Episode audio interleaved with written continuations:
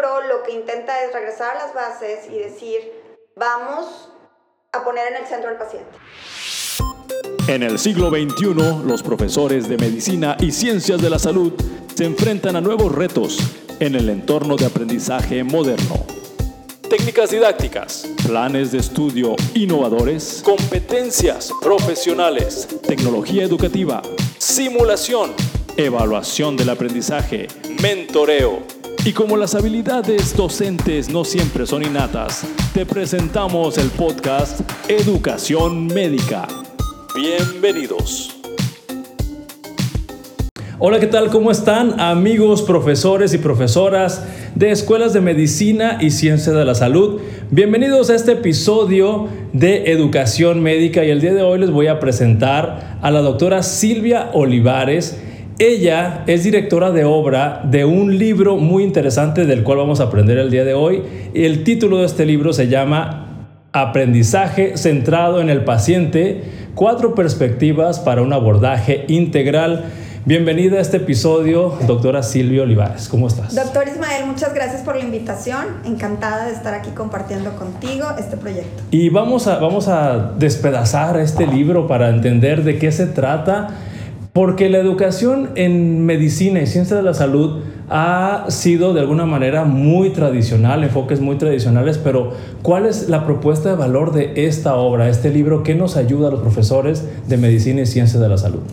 Bueno, creo que por años el conocimiento se ha ido estratificando cada vez más y más y más y más, especializándolo cada vez más y más y más.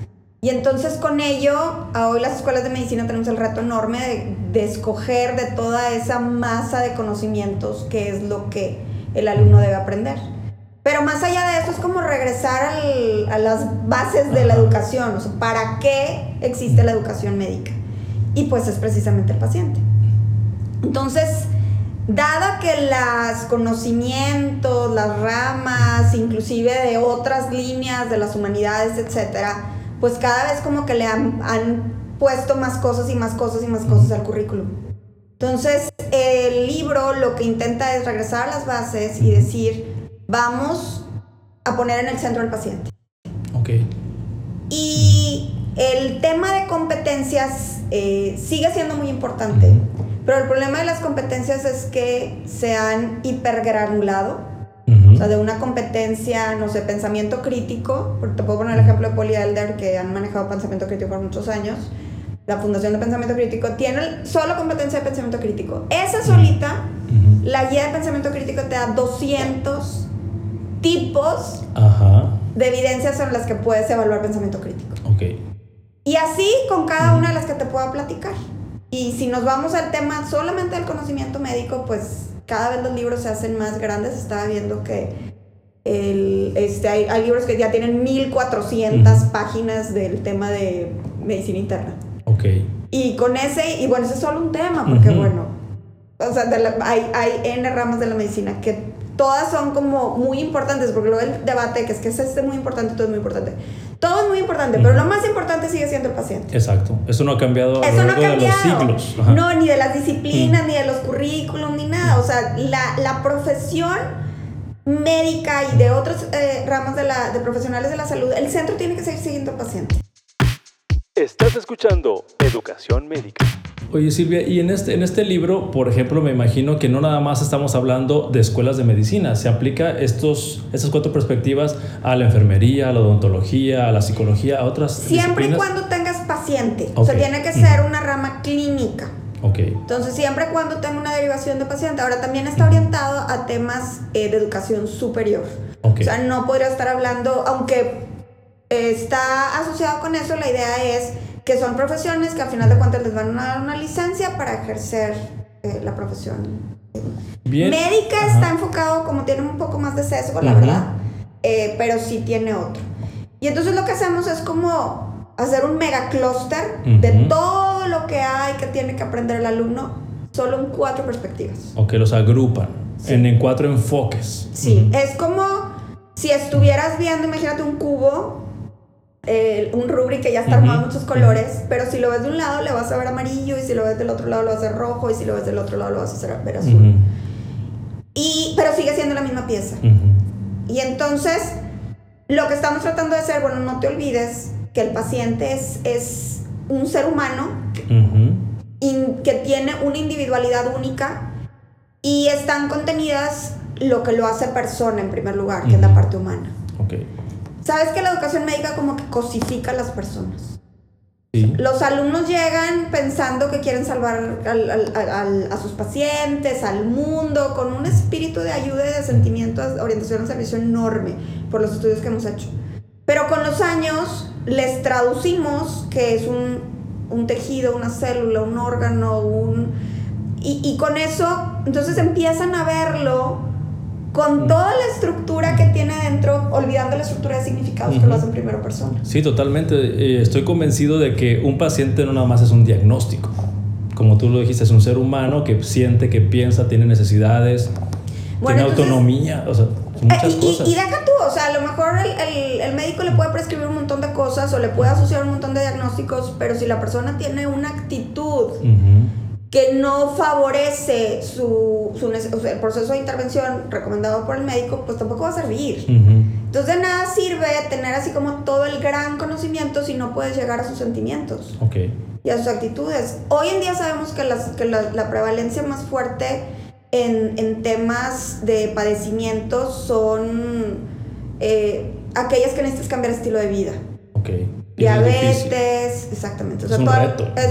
¿Y cómo cambias esa parte, no? Entonces a lo mejor tú llegas al diagnóstico y dices, sí, es diabetes, pero lo que sigue de allá para adelante es muchísimo más complejo que el reto que implicó llegar ahí. Digo, sigue siendo un reto, o sea, llegar a un diagnóstico es un reto y eso son, ahí abarcamos toda la dimensión biomédica. Y la cantidad de conocimiento que tiene que aprender el alumno para precisamente lograr los N diagnósticos diferenciales es gigante. Y es un reto para las escuelas de medicina dárselo. Pero también tenemos que estar conscientes que es imposible. O sea, ya es tanto el conocimiento que no hay manera que lo podamos meter en los 4, 5, 6 años de formación. Estás escuchando Educación Médica. En este caso, Silvia, estoy, estoy entendiendo que el libro propone en primer lugar, darle un espacio muy importante a la parte humana del paciente, de, esa persona que tiene un diagnóstico, pero tiene más que un diagnóstico, tiene necesidades y situaciones particulares. La segunda dijiste que es la parte biomédica. Es correcto. Sí, ¿y qué otras perspectivas plantea tu libro? Bueno, como ahorita veníamos, viendo el ejemplo de la tema, volviendo al tema de la, diabetes, que además es uno de los grandes problemas epidemiológicos de nuestro país. Eh, lo que sigue es un proceso de intervención. Y ese proceso de intervención puede ser sumamente exitoso o puede ser totalmente un fracaso si no se hace con los procesos adecuados. Y esos procesos pueden ser de muy mala calidad o de muy buena calidad. Pueden ser totalmente éticos o totalmente corruptos, fuera de toda cualquier legislación y fuera de cualquier este, eh, valores morales, etcétera, ¿no? También puede estar totalmente eh, eficiente en términos de cuánto es el número de personas involucradas, dinero involucrado, instalaciones, equipo, etc. O puede ser sumamente costoso y totalmente ineficiente. Okay. Sabemos que hay países que le invierten muchísimo dinero y a lo mejor ni, siquiera son tan efectivos en incidir en, la epidemiología y otros que con mucho menos recursos inciden más. Entonces la gestión tiene que ver con eso, pero no nada más a nivel de sistema de salud, sino ponte ahora en el lugar del paciente, porque tú estás centrado en el paciente. Le puedes dar a lo mejor la misma eficiencia de tratamiento, gastando muchísimo dinero y muchísimo tiempo invertido en el paciente, o a lo mejor lo puedes hacer sumamente eficiente con lo que él tomando en cuenta sus deseos, sus preferencias y su contexto. De nada sirve que le des un mega tratamiento si, si es una persona con pocos recursos económicos que nunca va a poder llegar a o N consultas si es una persona de la tercera edad que a lo mejor nunca va a poder regresar a consultar. O sea, todo ese contexto es pensar en el proceso de intervención, si requiere cambio de estilo de vida, eh, apoyo a la familia, o sea, un montón de cosas que están derivadas a cómo hago que la intervención sea exitosa. Entonces llevamos tres perspectivas. Vimos la parte humana, vimos la parte biomédica y nos acabas de explicar la parte de gestión de recursos y de la calidad de estos recursos. Entonces, eh, lo que estás proponiendo, entonces entiendo que es que el estudiante de medicina y ciencias de la salud tenga muy claro que también se tiene que preocupar e enfocar en esta parte de la gestión de recursos y la calidad. O sea, no termina su, con un diagnóstico y, una receta su intervención. y, y, pensar que, que podemos seguir atendiendo las, los problemas de salud actuales con una visión de ese tamaño es muy cortoplacista, no nos va a ayudar para cambiar la situación. Pero la que sigue se llama emprendimiento. Emprendimiento siempre se entiende como modelo de negocio, que va a ser dinero, no es así. Emprendimiento en una concepción amplia tiene que ver con hacer el bien con un impacto enorme. Okay. Entonces es innovar, es ser agente de cambio, es ver las cosas. Siempre las hemos hecho de una manera, pero a lo mejor no era la manera correcta. Y en educación médica les enseñamos un sistema disciplinar eh, jerárquico que... Me obedece. Me obedeces y así es, y te callas y no opinas. Y, y, le sigues la corriente porque el de mayor jerarquía, pero hoy sabemos que no es así, que hay otra tecnología que a lo mejor antes no se usaba, que a lo mejor hay, o la ley es así, pero también la podemos cambiar, que, y que tenemos circunstancias que, que nos hacen precisamente decir, pues tenemos que reaccionar rápido. Ahorita con todo el problema que tenemos del, del coronavirus, eh, el gobierno ha estado como que haciendo transiciones muy rápido en muy poco tiempo. E innovación. Innovación. Lo mismo pasa con Israel, que hacen innovaciones increíbles porque están ante una circunstancia de conflicto. Y porque si no tenemos problemas, entonces nos quedamos sentados, pues no, o sea, es como retar al alumno. De hecho, esto queda muy bien en un modelo de retos. Retar al alumno a ver cuál es la mejor solución a esta situación. ¿Cómo lo podemos hacer diferente? Que sea más eficiente, más efectivo, más satisfactorio para el, para el paciente, eh, más adecuado para la realidad de hoy. Y bueno, todas esas circunstancias son las que el emprendimiento tiene que modificar su estructura mental. Sí, y definitivamente lo, lo, tomo así, Silvia, que, que no, no estamos proponiendo la rebeldía o, no, la no, no, hay subordinación, sino que hay que reflexionar, analizar y proponer, que es distinto, sí. Sí, mucho, mucho se, se, qué bueno que lo mencionas porque es, eh, no es, es una libertad para, para pensar que podemos hacer las cosas distintas, pero no un libertinaje de que hazlo como tú quieras. Así es tienen que seguirse los patrones, las estructuras, etcétera, de, los, de, de, lo que hoy existe como mejor evidencia científica o como mejor este, mecanismo para atender esto, o aquello, pero, pero piensa más allá. O sea, no, no te quedes con una idea y, y, trata de, bajo los canales adecuados. Digo, la ciencia sí se maneja, o sea, la ciencia es un proceso de innovación y de creación de conocimiento que trata de romper si no, no tendríamos nuevos tratamientos, nueva tecnología ni nada. Y ofrecer evidencias. Pero exactamente, pero tampoco se trata de un producto milagro que ahora ya Así No, eso no es. Y bueno, repasando las cuatro perspectivas, vuelvo a decir, hablamos de la parte humana, hablamos de la parte biomédica, la parte de gestión de los recursos y la calidad de estos, y por último, la innovación o el emprendimiento. Es correcto. Y bueno, este libro, Silvia, ¿Dónde lo publicaron? ¿En, qué editorial? ¿O dónde se consigue? ¿Cómo, cómo, accedemos a él? Obra de la editorial médica panamericana, que además eh, como editorial se enfoca fuertemente en temas de, o sea, de la profesión y de la educación médica.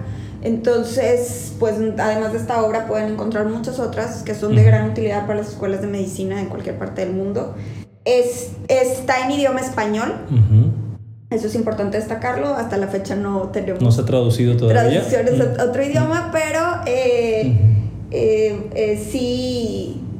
Pues a lo largo de los capítulos, lo que te va explicando es cada una de estas perspectivas y luego cómo introduce un modelo de perspectivas ahora sí en la práctica de un programa curricular o inclusive en una o sea estamos si en el público nos está escuchando alguien que esté trabajando como clínico en un hospital etcétera cómo cambiar la mentalidad a su estudiante en su práctica docente hacia un modelo centrado en el paciente.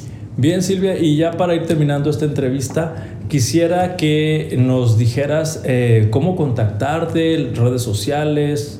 Tenemos una página en internet, la pueden encontrar como aprendizaje centrado en el paciente, está en Facebook. Okay. Y ahí estamos continuamente dando información, tanto lo, lo que es este concepto como las nuevas tendencias en investigación educativa asociadas con eso. Este, el grupo es un grupo grande de investigadores que este, les apasiona el tema de educación médica. Y por último, tu correo electrónico para que te contacten. Mi correo electrónico es, eh, empieza con esa de Silvia, olivares con V y S al final, arroba tech.mx. Pues muchas gracias Silvia por acompañarnos en este episodio de Educación Médica y bueno, eh, podemos hacer un compromiso para seguir explorando más estas cuatro perspectivas contigo en otros supuesto, capítulos. Por supuesto, yo encantada de seguir platicando y compartiendo con tu público el modelo de aprendizaje centrado en el paciente, sobre todo por el interés y la pasión para que otros se sumen a esta iniciativa. Bueno, pues gracias.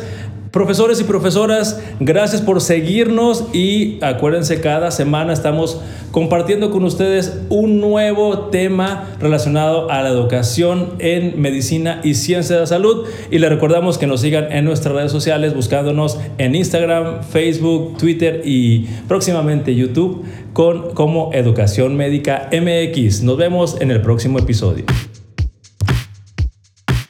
Gracias por escucharnos. También puedes seguirnos a través de redes sociales como Facebook, buscándonos como Educación Médica MX y en Instagram como Educación-Médica MX.